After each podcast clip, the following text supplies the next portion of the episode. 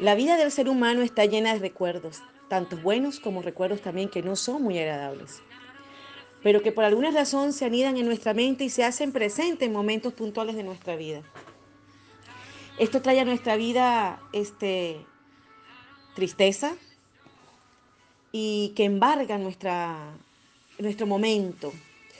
Algo que, que a veces creemos que no hemos podido superar y menos olvidar y se hace presente en nuestra vida y comenzamos con este filtro que has colocado, ¿verdad? Lo comienzas a vivir todo de esa manera.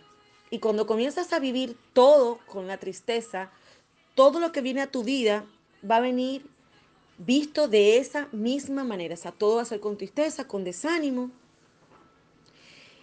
Y verdaderamente a veces vienen estos, estos recuerdos eh, de cosas que no viviste o que es un sentimiento extraño dentro de ti, algo que hace que tu ánimo decaiga.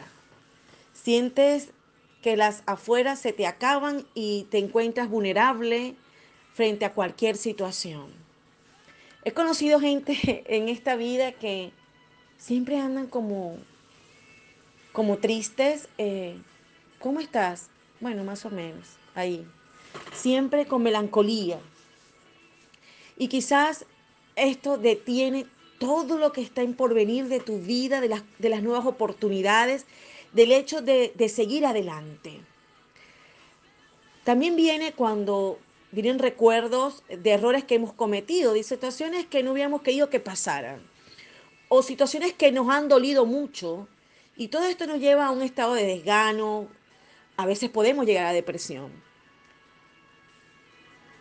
En el año 2003 eh, era un tiempo agradable en mi vida. Sin embargo, un día eh, me levanté, mi mamá era una persona que me llamaba muy temprano y ya había dejado mis hijos en el colegio, yo siempre iba a desayunar con ella en las mañanas y mi esposo. Y recibí una llamada y pues eh, Pensé que era que me estaba llamando para que me acercara rápido a su casa para desayunar porque ella se levantaba muy temprano. Sí, fue un tiempo muy doloroso cuando de repente recibí una llamada de, de su teléfono de ella, pero de, tele, era la voz de mi hermano. Y decía, mi mamá se murió. Yo no sabía qué pensar, todos los pensamientos vinieron a mí. Por un momento vino una película de lo que yo había dejado de vivir o con ella o en algún momento qué pasaría después. Era mi mejor amiga. Y le digo esto en todo el sentido, todas las personas que nos conocen saben el amor y la comunicación tan linda que mi mamá y yo teníamos con nuestros espacios y el respeto, pero una amistad que trascendía cualquier circunstancia y que podíamos ser honestas con lo que pensábamos y siempre con el consejo que ella me daba. Era una mujer espléndida, auténtica, una mujer que me había enseñado que sí se podía, que sí puedes, que sí, que lo mejor está por venir, que mira cuando hay un problema, que es lo más grave que puede suceder hasta ahí. Entonces, no le busques la solución y no te detengas. De mis amigas, mi casi todas mis amigas le decían mamá, porque era una mujer espléndida en toda, todo su conocimiento, pero de repente una mujer llena de vida se acostó a dormir y le da un infarto pues en medio de la noche. Quiero comentarte que, que yo no entendía en la tarde si el día pasado, el día anterior habíamos estado decorando nuestra casa, eh, bueno, la casa de ella de, eh, de Navidad, me encanta esa época de la unión familiar, venían los amigos, la familia de lejos para compartir. Y estaba y, ese día en la tarde ya yo estaba frente ahí, pues, eh, con los restos de mi madre. Quiero comentarte que comencé a vivir algo tremendo en mi vida, tan tremendo, tan doloroso, porque ¿sabes qué pasó? Yo comencé a que esta tristeza que tenía, que es un dolor, que es un duelo, que se tiene que vivir, no fue cualquier cosa para mí. Y comencé a estacionarme ahí. Por eso sé lo que te estoy hablando hoy. En este caso me pasó esto. Me han pasado muchas cosas en mi vida. Pero quise traer esto porque no es fácil. Sin embargo, dejé un tiempo en mi vida, eh, y quiero decirles que era cristiana, que asistía a la iglesia, pero yo no había entregado ese dolor total al Señor. Era como que algo me pertenecía, quizás hasta sentí culpabilidad de no estar en el momento. Pero lo que te quiero decir es que un día recuerdo, fue una actividad, eh, la conferencista en ese momento no estaba hablando de eso. Sin embargo, cuando comenzamos a adorar, a cantar al Señor, pude ese día, tuve un, como ese un encuentro y pude despedirme de mi madre diciendo que hay cosas que todavía me faltan por hacer y luego más adelante nos veremos.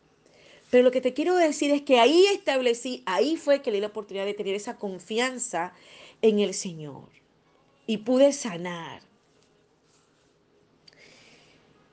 Eh, por eso es que es importante, hoy yo te invito a que debemos cuidarnos y entregar todas nuestras áreas y no caer en una depresión, porque eso puede caer, traer muchos problemas, causar eh, algo que, que daña a la familia, te daña a ti, daña a la familia.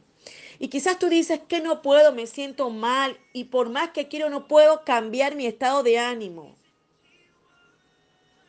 Quiero decirte que el estado de ánimo también depende de los pensamientos que están rondando en nuestra cabeza, que vienen.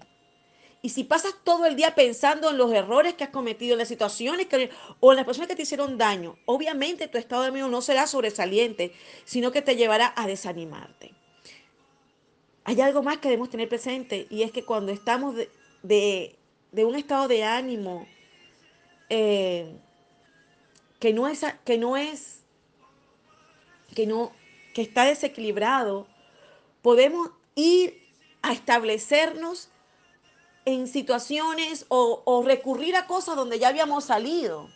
Ejemplo, si, si tú te sentías bien antes eh, tomando tantas ah, cantidades de alcohol, eh, o te sentías bien haciendo algo que, que no, que, no, que no te va a traer nada bueno, ¿sabes? Pero como te sentías bien eso, puedes hasta recurrir a eso.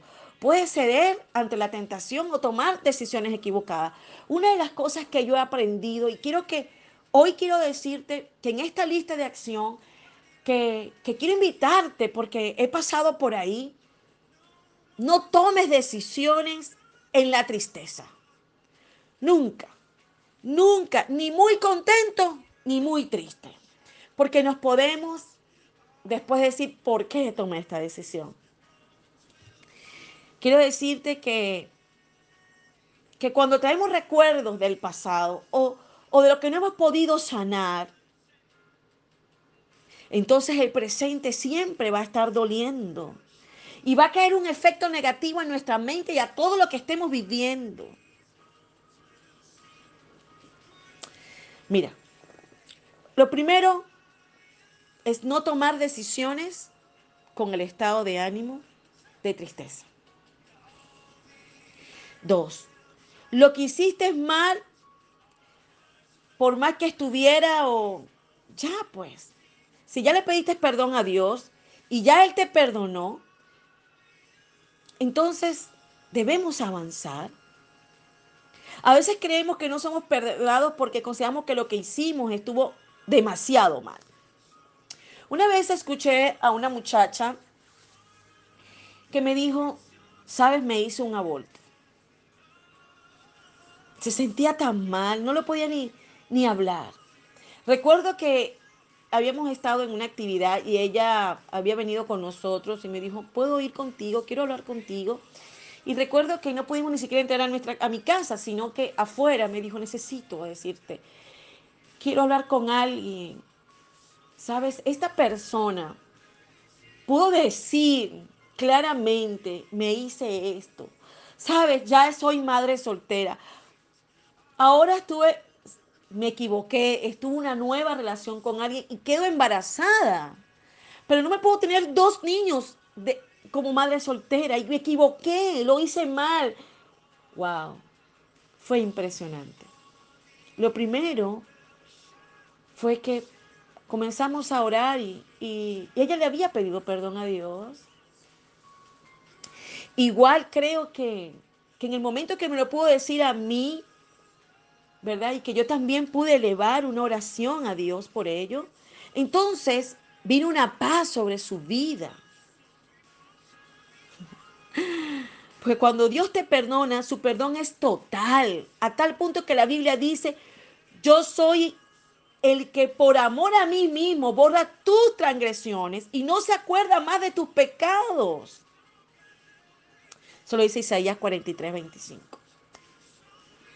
Entonces, a veces es bueno, tienes que buscar a alguien, por supuesto, que sea prudente, ¿verdad?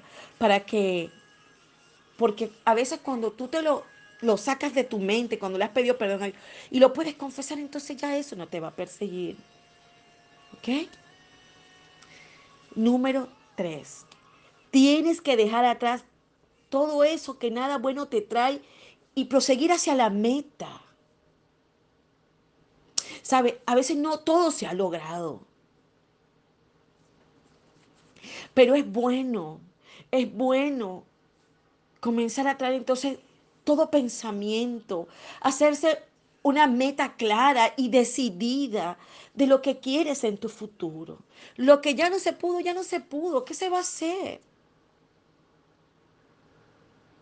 Pero cuando viene Cristo a nuestra vida, por eso es que yo quiero decirte que todos estos temas que yo hablo son temas de reflexión de la vida diaria, pero del manual. Busco en el manual de vida de lo que el Señor nos ha creado para poder caminar y pasar.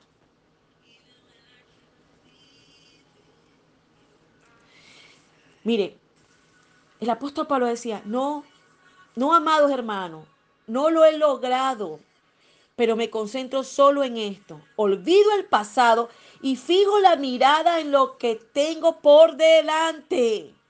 Filipenses 3:13.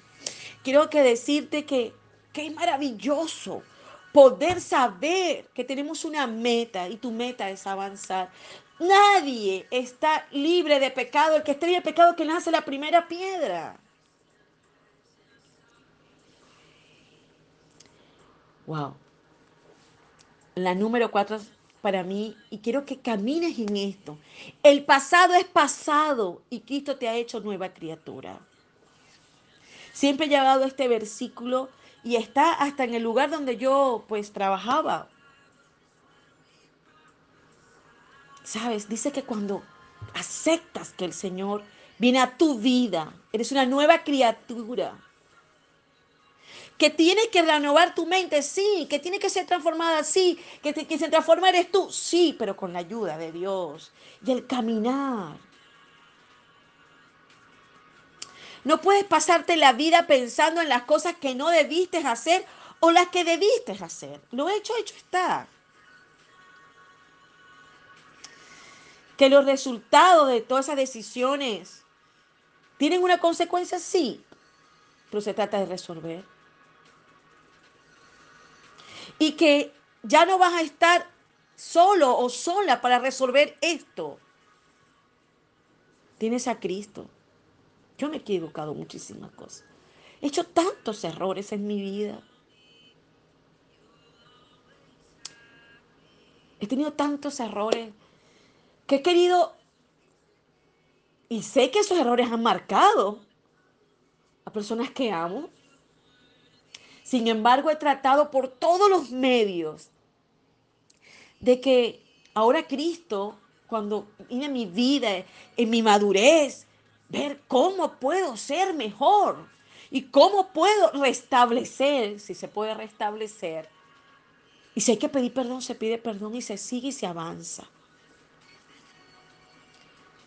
Cinco, trata de pensar en lo bueno.